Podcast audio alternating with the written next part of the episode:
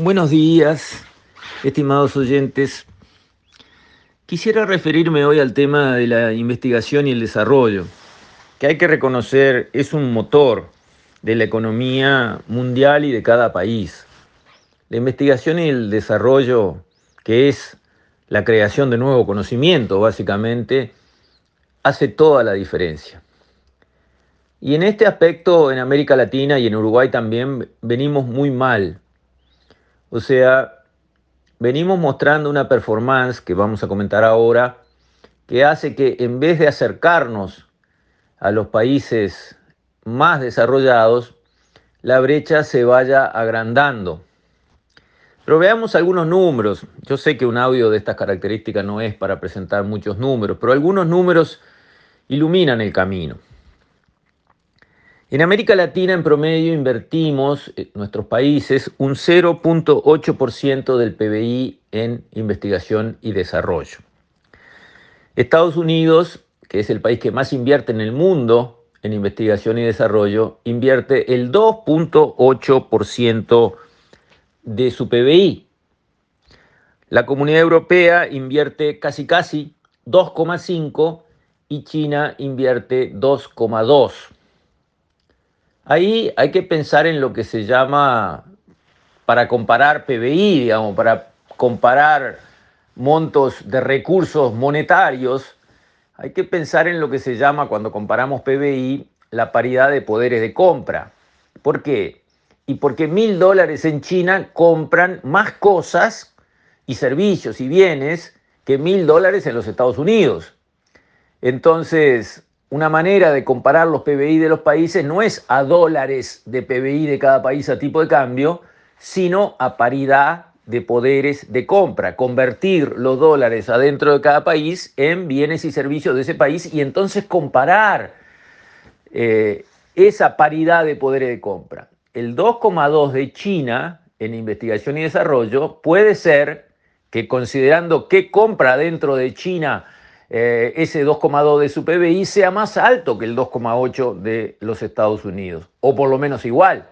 Pero lo que es seguro es que los tres nos dan una paliza 3 a 1, lo que invierten en investigación y desarrollo Estados Unidos, Europa y China con respecto a América Latina.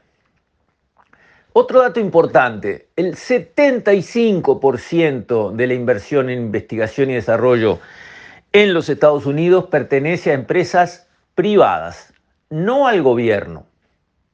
En cambio, en América Latina, solo 8% de las empresas en América Latina invierten en investigación y desarrollo. Y no solo esto son malas noticias, no solo es una eh, problemática de cantidad de dinero que se vuelca a investigación y desarrollo, sino que también hay un problema de calidad de la investigación y desarrollo que se hace. Por ejemplo, resulta que con 1% de Producto Bruto Interno dedicado a investigación y desarrollo, tenemos que en los países de la OCDE se registran siete veces más patentes que en América Latina.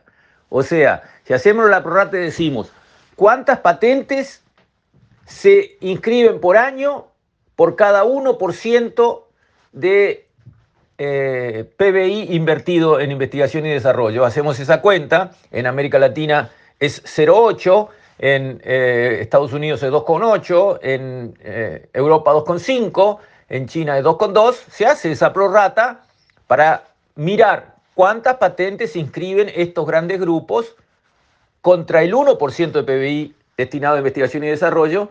Y resulta que no solamente invertimos muy poco, sino que los resultados de lo poco que invertimos es muy malo, son muy malos. Siete veces menos patentes por cada 1% de PBI destinado a investigación y desarrollo, es espantoso. Entonces, obviamente acá tenemos un problema que es un problema mayor. ¿Por qué? Porque en esta economía nueva, moderna, en la que vivimos, los sectores más dinámicos, los que generan más valor agregado, los que mueven más violentamente la economía, son sectores pura investigación y desarrollo. El sector de las telecomunicaciones hace siglos que existe. Desde, digamos, eh, el telégrafo hay telecomunicaciones, pero ha explotado en estos últimos años. Los celulares nacieron ayer. Todo el sistema de las redes sociales nacieron ayer. Son todas cosas nuevas que no implican grandes inversiones físicas, sino todo lo contrario, pero implican miles y miles y miles de millones de investigación y desarrollo. Y eso es lo que genera la riqueza, la gran riqueza.